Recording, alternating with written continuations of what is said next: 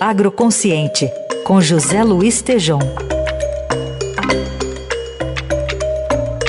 Na voz de líder desta quarta, o Tejão apresenta algumas reflexões sobre a importância do ciclo de vida do produto e como seria uma boa governança única de todo o agronegócio do país. Bom dia, Tejão.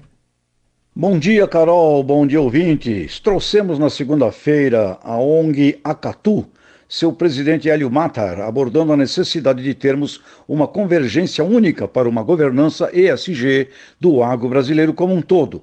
Caso contrário, as suas partes nunca terão o sucesso desejado.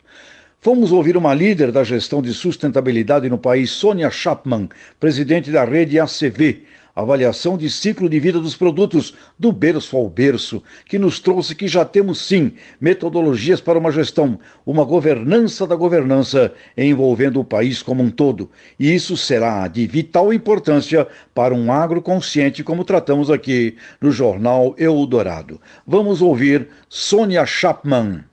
As Nações Unidas criaram há 20 anos atrás a Life Cycle Initiative. É um apelo, digamos assim, ao se pensar ciclo de vida na gestão. E ali tem uma metodologia, além da avaliação de ciclo de vida, também tem ela adaptada ao país. Então, o que, que entra e o que, que sai, o que, que acontece dentro do país, qual que é o fluxo de materiais, bens e serviços, quais os impactos ambientais que somos corresponsáveis ao importar algo ou também ao exportar tantas coisas com certeza transcende até pensar apenas no agro, porque o agro aqui dentro pode ser um milhão de outras aplicações no mercado final. Por isso mesmo é uma metodologia muito interessante de Estado e fazer uma reflexão pensando o ciclo de vida, uma vez que estamos todos conectados no mundo. Então, esse olhar de ciclo de vida promove a identificação de melhorias no processo como um todo, mas também evita, de alguma maneira, que a gente faça o que se chama de problem shifting, né? de que simplesmente se transfira o problema do que eu domino mais para um outro elo da cadeia, intencionalmente ou não, ou então até se mitigue determinado impacto, mas que crie outro ainda maior nas minhas operações ou nas de outro. Então, por isso é tão importante a gente pensar carbono, pensar água, pensar transformação, mudança do uso da terra, energia. É muito importante a gente trazer também essa oportunidade de fazer esse conceito ser aplicado ao país como um todo, porque que ele com certeza promove a aproximação de atores que não se encontram naturalmente, porque não são de uma mesma associação, por exemplo, mas que são fundamentais quando a gente pensa no ciclo como um todo.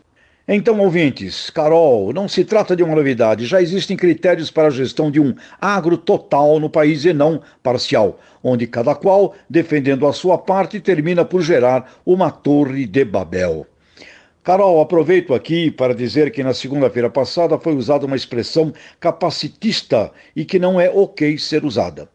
Diálogo de surdos, para dizer que a tal Torre de Babel, um lugar onde cada um fala uma língua e ninguém se entende, não se trata disso. E usamos este espaço para uma desculpa com pessoas com ou sem deficiência auditiva que possam ter se sentido ofendidas com a fala do nosso entrevistado.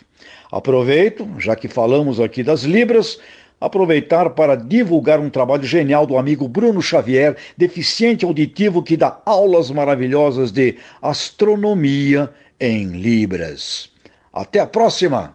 Valeu, Tejão, até a próxima.